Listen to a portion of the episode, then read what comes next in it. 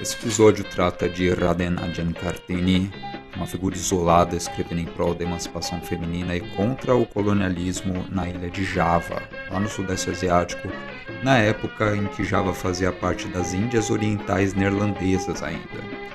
Acompanhar a breve carreira da Cartini nos põe em contato com um trânsito curioso entre socialistas da época da Segunda Internacional e uma mulher asiática, da baixa nobreza, escrevendo de uma colônia majoritariamente muçulmana.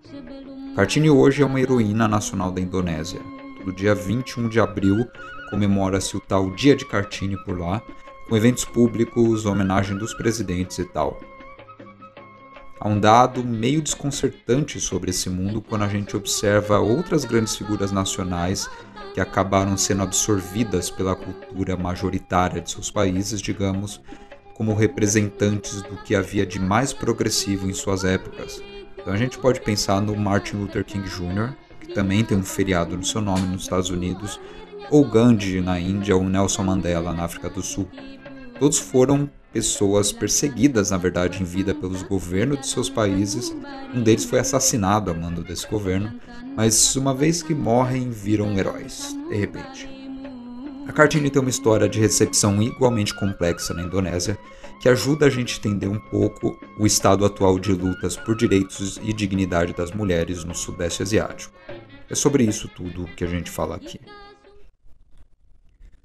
Esse ano de 2022 é o ano do centenário de lançamento do único livro da Princesa Kartini pela editora oficial das Índias Orientais, a Balai Pustaka. O livro daquela que se tornaria a primeira mulher de letras javanesa chega bem tarde na colônia. Ele consiste em um compilado de cartas que ela escreveu para correspondentes holandesas na língua dos colonizadores entre os anos de 1899 e 1904 no período que inicia sua correspondência, ela era super jovem, contava com 19 anos de idade só, e aos 25 anos ela já morre prematuramente devido a complicações no parto. E mulheres da nobreza javanesa da época eram aprisionadas dentro da própria casa, uma vez que atingissem a puberdade, geralmente aos 12 anos de idade. Elas só sairiam de sua reclusão com um anel de matrimônio no dedo, direto para a cerimônia de casamento às vezes. O documento em questão chamou atenção na época por servir de antemão como um relato de uma prática coercitiva e antiquada até contra meninas adolescentes, compilado por um público holandês que estava crescentemente interessado tanto na modernização de suas colônias quanto na emancipação feminina universal. E o título dessa primeira edição holandesa das cartas foi Através da Escuridão, Rumo à Luz. De início, o livro é encarado como um elogio às atitudes coloniais modernas da rainha Wilhelmina da Holanda. Diferente da colonização pautada em encomienda e genocídio dos espanhóis, ou a colonização pautada em escravidão e mais genocídio dos portugueses, os holandeses de meados de 1900 gostavam de bater no peito e se julgarem um pouquinho mais progressivos. Eles teriam até produzido uma autora, uma autora javanesa com talentos literários evidentes, narrando sua jornada de emancipação do obscurantismo de práticas muçulmanas e asiáticas, coisas como poligamia, casamento forçado e tal, rumo a um cosmopolitismo ao estilo holandês. Daí vem o título do livro dado pelas editoras holandesas, não pela Cartini, Através da Escuridão, rumo à luz. A luz aqui é o cosmopolitismo da civilização europeia, as trevas supostamente seria o obscurantismo islâmico. Mas quando a gente lê de fato a correspondência da Cartini, a gente vê que não é bem assim que ela enxergava as coisas. A Holanda e seu legado colonial são vistos de forma bastante crítica conforme a Cartini vai conhecendo de fato seus habitantes. Talvez um dos erros dos que leram o texto da Cartini na época foi ignorar as estratégias comunicativas por trás dele. Geralmente se lê correspondência de escritores e escritoras de uma forma displicente, como se fosse uma expressão não filtrada dos seus egos. Se lermos as cartas assim, a gente corre o risco de ignorar o que há de original e até mesmo performático nelas, de ignorar que cartas têm uma função propositiva. Sobretudo nesse caso, a Cartini se propõe a conversar com intelectuais radicalizados da distante Holanda e ela tinha interesses pontuais ao comunicar tudo que ela comunicou. Ela estava negociando conteúdos, digamos, como representante única de mulheres javanesas isoladas do grande circuito de discussões políticas, emancipatórias mesmo. A intenção parece ter sido a de pôr Java no mapa da cultura como algo além de um palco para desastres naturais e doenças tropicais. Ela expôs Java como uma ilha de cultura milenar e gloriosa, povoada por seres humanos iguais aos de qualquer país da Europa. E esse objetivo vingou. Ela conseguiu o que ela queria. A construção de uma persona literária se vê desde o início do texto. A gente pega a primeira carta, por exemplo, lemos o seguinte: Há tempos que anseio conhecer uma garota moderna, entre aspas, aquela garota orgulhosa e independente que tem toda a minha simpatia.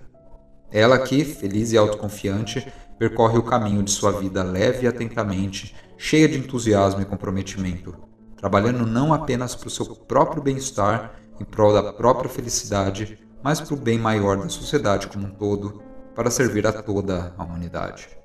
Eu ardo de entusiasmo pela nova era que se avizinha. Sim, posso dizer com sinceridade que em meus pensamentos e simpatias não pertenço às Índias Orientais. No tocante a meus pensamentos e sentimentos, que não correspondem à nova era nas Índias, buscarei compartilhá-los de forma transparente com minhas irmãs europeias no Ocidente distante. Essa é a carta de 25 de maio de 1899. Aqui a gente tem a contraposição já mencionada, das Índias Orientais arcaicas versus Europa moderna. E a Cartini deposita, é claro, a simpatia na Europa. A gente vê como ela estabelece um vínculo com a interlocutora, como aquele entre duas garotas modernas emancipadas. A proposta é de que se siga daí uma correspondência visando um projeto de crescimento gradual das duas sobre questões que interessam mulheres modernas, entre aspas. Na segunda parte dessa carta inicial, ela reclama o seguinte: E como este povo será despertado quando aquelas que deveriam seguir de exemplo amam sua letargia? A grande maioria de mulheres europeias nas Índias pouco ou nada se importam com o trabalho de suas irmãs na terra natal. Na carta 5, ela já está criticando abertamente os europeus que agem de forma ridícula, diz ela. Na carta 50, ela é mais explícita ainda e diz: Não esperamos nada da Europa. Perdoe quando perguntamos isso. Vocês acham mesmo que a civilização europeia é perfeita? Existe uma progressão de como aquela primeira cartina entusiasmada com ideias europeias, de 19 anos de idade só, passa a ver esse embate entre cultura local e cultura do colonizador, entre tradições indígenas e o iluminismo europeu, mesmo entre religiosidade nativa e o secularismo. A sua posição deixa de ser uma de tiete da Holanda esclarecida e vira uma de tutora, de certa maneira. A gente vê isso na carta 2. Cartini corrige a interlocutora e explica o que é uma princesa em Java. Eu sou uma princesa? Não mais do que você mesma é uma. O último príncipe de nossa casa, de quem eu sou descendente direto da linhagem masculina, é de, acredito, 25 gerações atrás, mas não dou um tostão furado por isso. A meu ver, existem apenas dois tipos de aristocracia: a aristocracia da mente e a aristocracia da alma, daqueles que são nobres de espírito. Há não muito tempo, um europeu que tinha ouvido muito a nosso respeito veio aqui e pediu aos nossos pais que tivesse o privilégio de conhecer as princesas, entre aspas. Fomos trazidas e apresentadas a ele como se fôssemos bonecas, como nos sentimos estúpidas. Regente, disse ele a nosso pai, mas bem distintamente diante de nós. Havia muita decepção na sua voz, aliás. Ao ouvir a palavra princesa, pensei em roupas brilhantes, em esplendor oriental fantástico, e suas filhas parecem tão simplórias. Cartini está explicando a atuação da classe dos Priai, como chamavam, que era uma antiga nobreza local que foi destituída de poder por força da própria colonização. Priai eram os representantes distantes do poder, digamos, os holandeses, para não destabilizar 100% das estruturas de poder local, lhes deram cargos de regentes, meio que de fantoches, sempre atuando sobre as ordens da administração colonial holandesa e da rainha Wilhelmina. Toda a debilidade do poder de sua família é algo que a Cartini constata, só que sem qualquer melancolia. É uma forma de se igualar, simbolicamente, às plebeias javanesas. Mais para frente em sua carreira, ela vai assumir o cargo de professora infantil e abrir mão de seus privilégios de nobre em um novo nível. E aqui começa um trabalho que ela continua nos seus artigos mais propriamente ditos, artigos para revista mesmo, de fazer uma etnologia dos javaneses, suas artes, seus costumes. Explicar o que são as Índias de fato e suas culturas para um público europeu que, mesmo depois de 300 anos de colonização, mal as entendia. Há, portanto, uma crítica da Holanda, mas também uma crítica da cultura muçulmana e das tradições indígenas. A coisa não é tão preto no branco assim. Sempre fui inimiga da formalidade, ela disse para uma interlocutora. Fico feliz apenas quando consigo me livrar do fardo da etiqueta javanesa que trago em meus ombros. As cerimônias, as pequenas regras que são incutidas em nosso povo são uma abominação para mim. São trechos da Carta 2 e a gente vê o vínculo com a interlocutora europeia se estreitando em função desse estado de exceção, digamos, representado naquele experimento antropológico novo de uma princesa javanesa conversando com uma gringa. Na correspondência, há uma expressão de descontentamento com todo o papo da reclusão das meninas, como é de se esperar. É uma prática de séculos e mais séculos da Java islâmica, o caso da Cartine e das suas irmãs mais novas, tanto a Cardina como a Rukmini, teve um diferencial que determinou as suas vidas de forma muito decisiva. Elas foram parte da primeiríssima geração de nobres nativas mulheres a poder gozar de educação formal até os 12 anos nas Europäische Lagerschule, as tais das ELS, uma espécie de ensino fundamental das colônias em que se aprendia bem a língua da metrópole, em que se tinha contato inédito com história europeia, com religião, etc., e com crianças europeias, filhas dos administradores coloniais. Com elas, as três irmãs sempre tiveram relações amistosas, até amizades.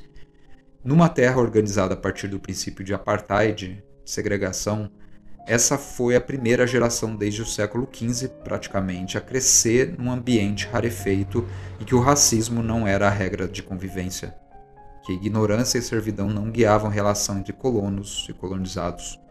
Pela primeira vez, os holandeses deixavam de proibir que os nativos se educassem formalmente e a primeira geração a sair da escola já gera uma autora de peso de língua holandesa nas Índias. E uma vez reclusa a Cartine aperfeiçoou seu holandês, estudou um tanto de francês, um pouquinho de alemão, devorou livros progressivos da época trazidos por seu irmão mais velho, inclusive revistas que funcionavam como fóruns filosóficos na esfera pública europeia. A Cartine era bem lida, em resumo. No seu acervo havia de Tolstói a Multatuli, de Dumas a Metterlink, um tanto de tratado de etnografia, de ciência política. Em 1899, ela arrisca mandar um anúncio para o jornal de Roland Chelelier, uma revista feminista cujas editoras estavam ligadas ao movimento socialista da Holanda. Isso sai na edição de 15 de março. Por sorte, acharam um recorte desse jornal e eu traduzo aqui. Uma jovem mulher de Java que recebeu educação superior e tem a mente aberta uma garota com pensamentos profundos e o coração muito caloroso, ficaria muito contente se alguma cara colega assinante da revista se correspondesse com ela, que pudesse discutir e trocar ideias com uma mulher educada, algo de que ela precisa desesperadamente. Se alguém se sentir movida a isso, ficarei feliz em passar meu endereço. Esse é um anúncio para pen pals, e pasmem jovens, isso existiu desde a época do iluminismo até pouco tempo atrás, antes da internet se popularizar. Aqui começa a correspondência que virará o livro da Cartine. Dez dias depois do anúncio, ela recebe uma resposta de uma tal de Stelle Zehandler, que eu gosto de ser chamado só Stella, uma mulher cinco anos mais velha que ela, envolvida com o Partido Social Democrata dos Trabalhadores em Amsterdã, e na época social-democrata igual a socialista. Esse, aliás, foi o terceiro partido marxista da Europa, seguindo os passos do SPD alemão e da SDF inglesa. Eu vou abrir parênteses aqui rapidamente para explorar quem são as companhias da Cartini. Essa é uma informação pela qual os acadêmicos e acadêmicas da Indonésia passam reto em geral e parece relevante para a gente desmistificar a Cartini como uma feminista espontânea, uma representante pura e sem vieses das demandas coletivas das javanesas. Não, a Cartini foi antes ativa nos debates da época, ela contribuiu criativamente para eles. O objetivo aqui não é cometermos a injustiça contra a Cartine de carne e osso, a pensadora, a escritora e educadora, e é por isso que faremos algo que pouca gente anda fazendo hoje em dia: ler suas cartas detidamente.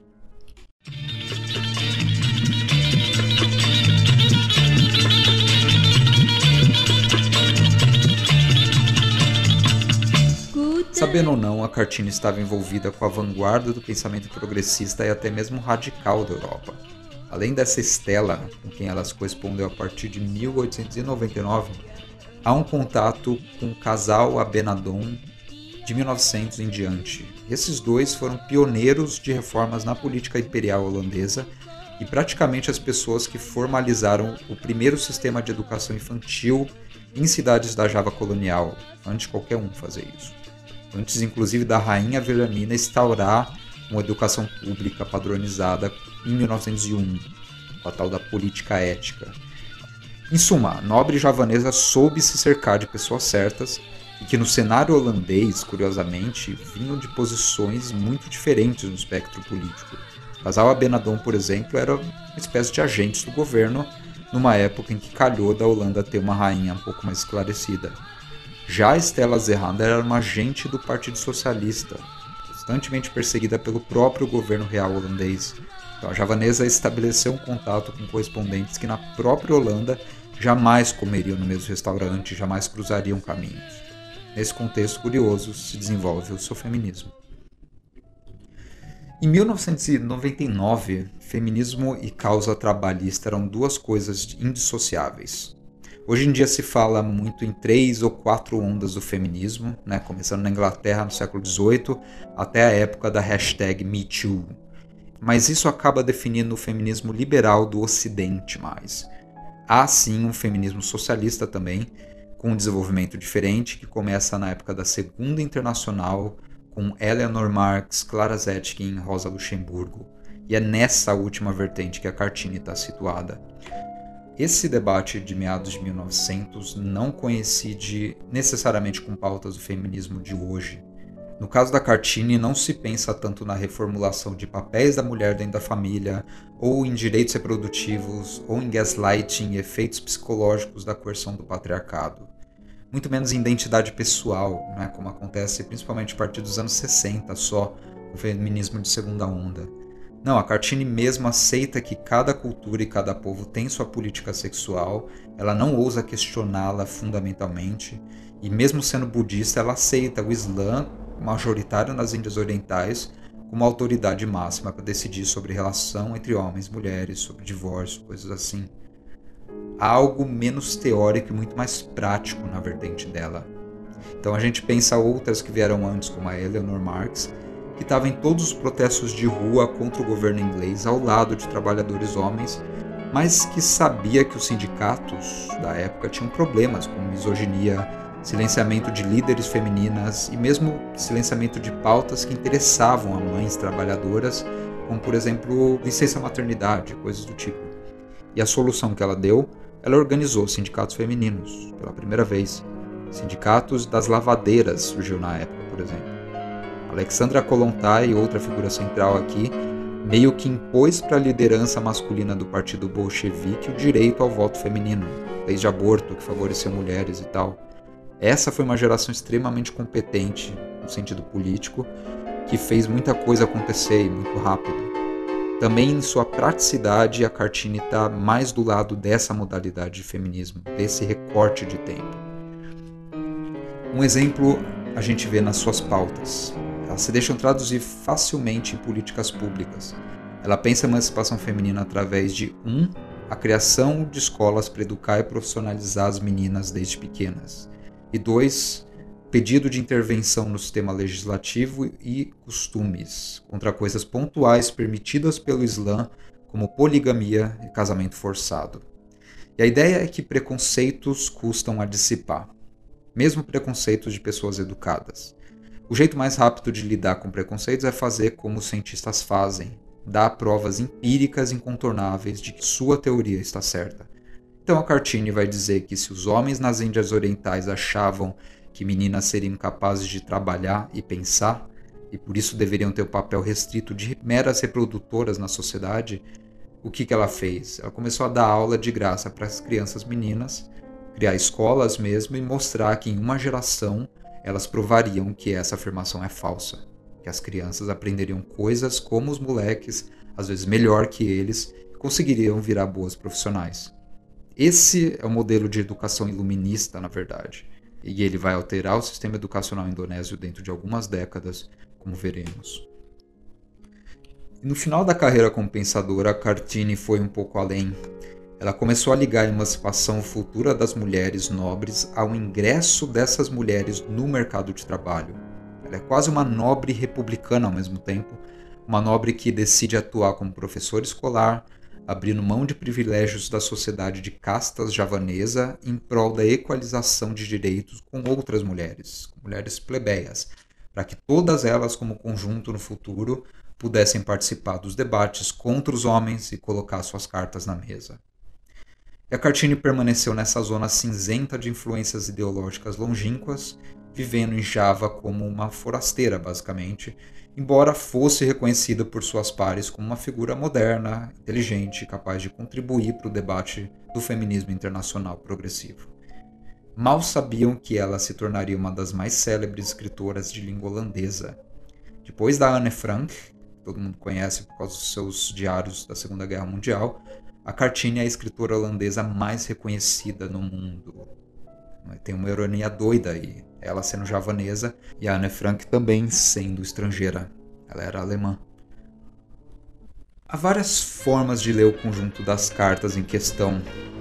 Um editor recente dessas cartas, um cara chamado Joost Coté, as organizou cronologicamente, fazendo comentários do contexto de cada um dos anos, de 1899 até 1904, lembrando-nos que calhou de o tempo da correspondência da Cartini coincidir com eventos importantes da colonização holandesa, marcos históricos mesmo. Em 1901, por exemplo, no dia 17 de setembro, a rainha Wilhelmina decreta a implantação da tal política ética, uma reforma nos modos de se governar as colônias. Aquilo era o que havia de mais humanitário em termos de tecnologias de colonização, em vez da boa vontade dos governantes, foi um romance o responsável por chamar a atenção do público leitor para os abusos de autoridade perpetrados com dinheiro público. Max Havelaar, uma obra-prima de Edward Douglas Decker, vulgo Mutatuli. Esse livro, que matou o colonialismo entre aspas, serviu de motor para a tão necessária reforma política colonial na virada do século, não só em função de seu brilhantismo, mas por sua recepção calorosa nos círculos de jornalistas. O sistema de exploração da época deveria ser desmontado. Alguns dos jornalistas que liam o Tatuli compraram a primeira passagem para as Índias Orientais para registrar de perto as arbitrariedades delineadas de forma tão convincente no romance, mandando de volta para casa relatos escandalosos sobre o regime de semi-escravidão que a população nativa vivia em função da tirania da antiga aristocracia local e dos regentes holandeses. No melhor do espírito democrático, a própria rainha Wilhelmina mostrou-se interessada em ouvir as propostas de seus súditos para essa crise. Foi quando o editor Pieter Brushoft, após enviar uma comitiva de repórteres às Índias, concluiu sua série de reportagens apelando para a implantação de um plano ético, entre aspas, de controle dos nativos, uma vez que os povos polinésios, presos em um estágio infantil da evolução da espécie, necessitariam de assistência e não de opressão. E essas palavras finais são do próprio editor. Eu coloco a referência aí ao artigo de onde eu tirei esse trecho inteiro. Os termos usados são inconfundíveis. Ainda a gente tem aqui aquele paternalismo de fundo racista que imagina a Holanda como uma civilização madura, intelectualmente superior, em detrimento dos indonésios que viveriam num estágio infantil de civilização. E a Cartini sabia de tudo isso e reage a essa política ética com o pé atrás, digamos. Era claro para as pessoas mais atentas que a implementação da política ética serviria também à lógica da competição entre impérios, em uma época na qual as configurações do jogo colonial estavam mudando.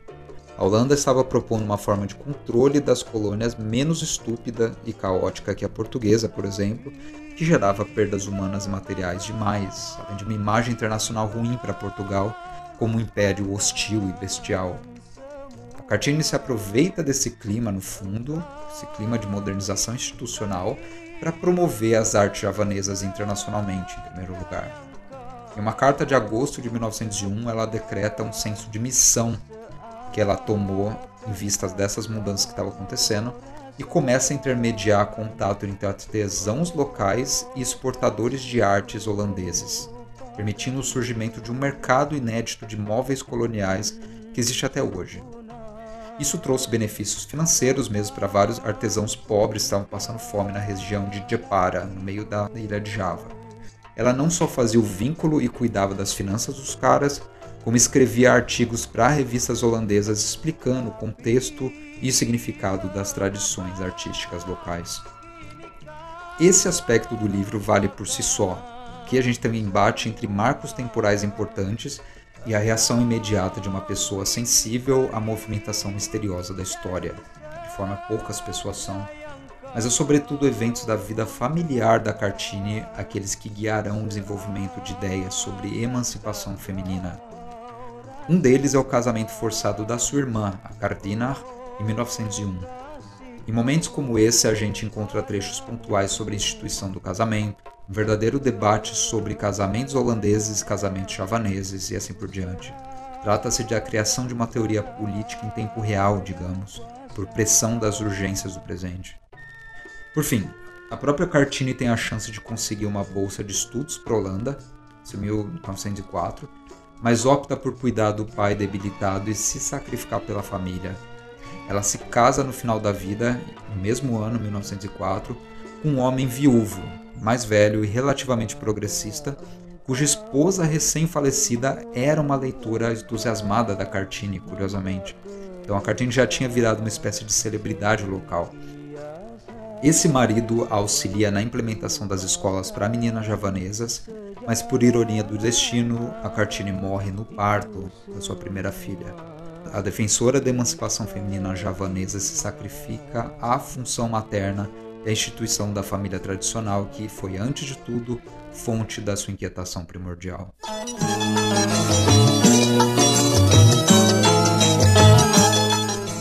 Trabalho de criação de escolas por todo o território javanês será continuado pelo marido e pelas irmãs da Cartini. Em sua homenagem, até hoje, essas são as chamadas Escola Cartini. Esse, portanto, foi o triste caso de uma mente pensante cujas ideias se alastraram e foram postas em prática, na verdade, só postumamente. A recepção de Cartini na Indonésia teve algumas fases centrais. Primeiro, teve a tradução do livro holandês que a gente mencionou, só em 1922 pela editora colonial Balai Pustaka, sobre o título Habisklap Terbitlah Ran Sai Trevas, Entra Luz, seguindo a dualidade do título holandês pela primeira vez uma pequena elite de indonésios educados pelo sistema da política ética, que ele lá de trás, só que já imerso em ideias do movimento de dependência, tem contato com a desconhecida Kartini. Não leva muito tempo para que ela seja eleita como uma voz a ser resgatada, um modelo a ser seguido. a independência indonésia demora muito para vingar. Alguns dos seus idealizadores, como Sukarno Hatta Shahir, começam a formulá-la quando tem uns 20 anos de idade e foram ver o país independente só na faixa dos 40 anos. Dois anos depois da declaração da independência, o próprio presidente Sukarno escreveu sobre Kartini num livro central para a formação da Indonésia chamado Sarinah, um tratado sobre a história do feminismo, escrito em 1951 por um homem e por um presidente da República. Um caso meio único aqui, e ele sabia que ao criar um país que se propunha como moderno, capaz de superar a intolerância, o racismo e a desigualdade dos Estados nacionais europeus, mesmo asiáticos, ele teria que abrir o jogo e discursar com a parcela feminina da população. E daí surge sua obra-prima Sarinar. Sarinar foi o nome da ama de leite cuidadora que o Sukarno teve quando era pequeno. Ele usa o nome como um termo coletivo para se referir a todas as trabalhadoras indonésias em geral, como um indicador de virtudes e experiências históricas herdadas por todas as mulheres. Então toda mulher indonésia teria uma Sarinar dentro de si. A ideia é meio essa. Eu acho esse livro impressionante considerando que foi escrito por um homem nos anos 50 em primeiro lugar. E ele realmente pesquisou bem. Ele estava mais atualizado sobre a história da emancipação feminina, considerando a limitação de acesso a livros e à mídia naquela época, do que um monte de historiadores profissionais hoje. Então você tem, por exemplo, tratamentos extensos sobre teóricas do feminismo socialista, como a Clara Zetkin, Rosa Luxemburgo, Alessandra Kollontai. Sukarno leu todas elas e as apresentou para o público nativo, que dificilmente teria acesso a seus textos, que estão geralmente em língua alemã, em russo. E a Cartini, é claro, foi a primeira figura nativa mencionada nesse livro, elencada ao lado das grandes mentes do feminismo internacional. Ela é eleita como uma representante primordial, digamos, da emancipação feminina asiática. Apesar disso, Sukarno não deixa de fazer a menção a Cartini sem certa reserva. E ele diz o seguinte: Independência, quando todas as Harinás obterão sua independência. Sim, mas que tipo de independência será essa? A independência almejada pelo movimento feminista, que quer igualar as mulheres em todos os aspectos com os homens, independência la Cartini, independência la Chalida Hanun ou independência la Kolontai.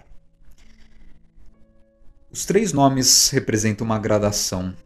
Primeiro lugar, a gente tem Cartini como uma versão mais light da emancipação, digamos, por ser uma nobre, por ser uma associacionista com o governo holandês, chegando até a Kolontai, que é a revolucionária soviética. Isso parece adiantar uma certa resistência que até hoje existe contra a em alas mais radicalizadas do feminismo por lá. Então, muitas feministas indonésias hoje vão eleger figuras como a Chutnyak Dien, foi uma guerrilheira mesmo de Aceh, como a representante mais fiel do espírito feminista. Só que apesar disso, aqui a gente tem um primeiro contato da população geral com o pensamento e ideias dessa sua antecessora, isolada no reino de Japara em meados de 1900. De qualquer forma, o presidente Sukarno emitiu o Decreto Presidencial da República da Indonésia número 108, datado de 2 de maio de 64, que estabelece Kartini como uma heroína da independência e também estabeleceu que o aniversário dela, em 21 de abril, fosse comemorado todos os anos a partir de ali, como um grande dia que ficou conhecido como Hari Kartini, o Dia de Kartini. Na Indonésia independente, inicialmente a figura da Kartini foi mais absorvida pelas comunistas. O Partido Comunista Indonésio, PKI, tinha uma ala feminina chamada Gerwani, com treinamento de guerrilha para as meninas desde cedo e mesmo cursos de base habituais de partidos. Tanto o livro de Cartini quanto o Sarinar do presidente Sukarno eram leituras indispensáveis, ao lado de outros textos teóricos de Marx, de Engels, de Mao Zedong. Cartini assume uma faceta mais combativa nesse contexto, mais combativa do que um monte de gente atribui a ela de fato.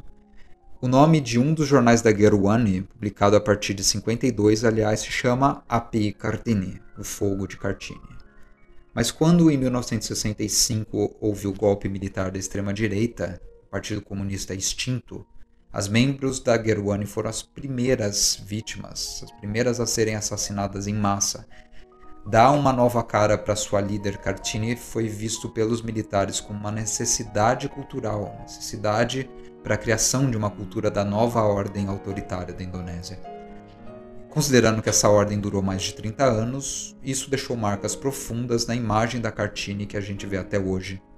Então, no ensaio Call Me Cartini, da Catherine Robinson, a gente lê: No dia de Cartini durante a nova ordem de Suharto, o ditador da extrema-direita que eu falei, mulheres participavam de atividades organizadas por organizações femininas corporativas, como Dharma Wanita e PKK, as atividades celebravam a maternidade, com competições de bebês mais saudáveis, e artes domésticas, com competições de culinária. Nada se falava sobre seus textos e ideias emancipatórias. Cartini vira um espantalho da domesticidade de mulheres javanesas conservadoras. E a Indonésia passou por um processo de redemocratização até mais recente que o Brasil, só a partir de 1998. E como no nosso caso, redemocratização por lá foi algo lento, cheio de contradições e cheio de carniça querendo voltar da lata de lixo da história e resgatar valores autoritários do passado. Em uma visita a diversas escolas indonésias entre 2010 e 2020, essa pesquisadora Catherine Robinson encontrou comemorações escolares no dia de Kartini que não passavam de desfiles de moda, as meninas se vestiam com roupas de nobres javanesas lá do século passado, faziam pinturas e penteados da época e disputavam quem era mais bonita, quem era mais fiel à Cartine. Fiel à aparência da Cartine. Sua essência permanece em algum livro empoeirado, esquecido nas bibliotecas. Em 2017 saiu um filme sobre a Cartini que está na faixa no YouTube, pelo menos até o momento que eu gravei isso. Eu vou deixar o link aí para quem quiser. É, a referência a todos os livros mencionados aqui estão na descrição do episódio e na tela. Até a próxima.